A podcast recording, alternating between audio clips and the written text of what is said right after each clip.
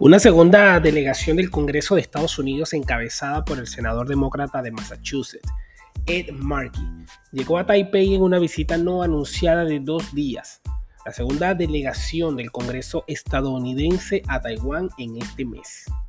La presidenta de la Cámara de Representantes, Nancy Pelosi, provocó la ira de China cuando se convirtió en la primera persona en su cargo en visitar la isla en 25 años. Todo esto en un momento en que las relaciones entre Washington y Beijing han sido especialmente tensas. La nueva delegación de cinco miembros está visitando la isla autónoma en un esfuerzo por reafirmar el apoyo de Estados Unidos a Taiwán y así fomentar la estabilidad y la paz en el estrecho de Taiwán. Esto dicho por un portavoz de Markey en un comunicado. La delegación Incluye a los representantes demócratas John Garamendi, Alan Lowenthal y Don Bella, y la representante republicana Aumua Amata Coleman Red Wagen. Agregó esto el comunicado. El grupo encabezado por Merkel se reunirá con la presidenta de Taiwán Tsai Ing-wen y el ministro de Relaciones Exteriores Joseph Wu durante la primera visita y van a sostener conversaciones con el Comité de Asuntos Exteriores y Defensa Nacional del Parlamento taiwanés sobre cuestiones de seguridad y comercio. Todo esto dicho por el Ministerio de Relaciones Exteriores de Taiwán.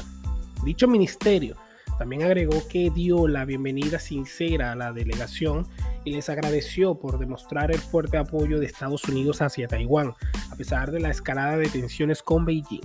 El portavoz del Senado dijo que la delegación se va a reunir con líderes electos y miembros del sector privado para discutir intereses compartidos, incluida la reducción de las tensiones en el estrecho de Taiwán y la expansión de la cooperación económica, incluidas las inversiones en semiconductores. A todas estas existe otra pregunta.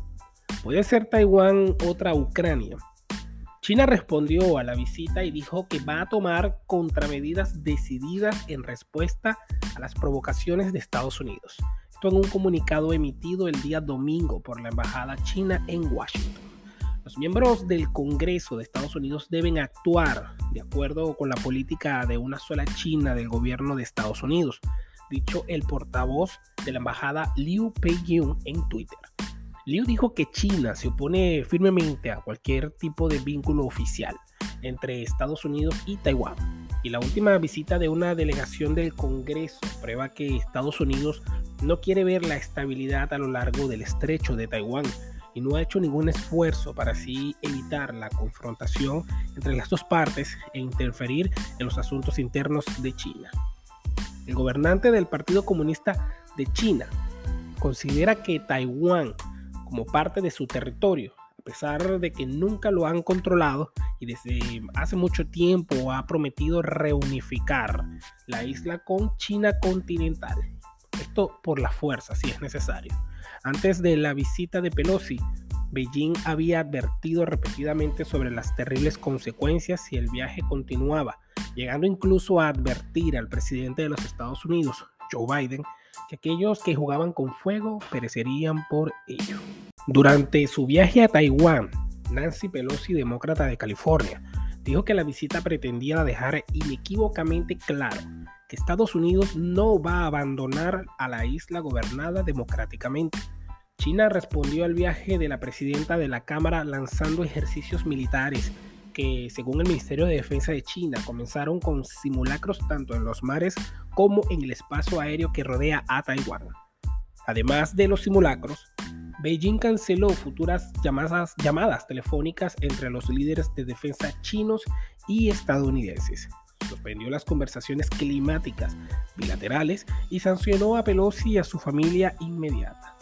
La Casa Blanca ha convocado al embajador de China para así condenar las actividades militares y subrayar el deseo de Estados Unidos de evitar una crisis en la región.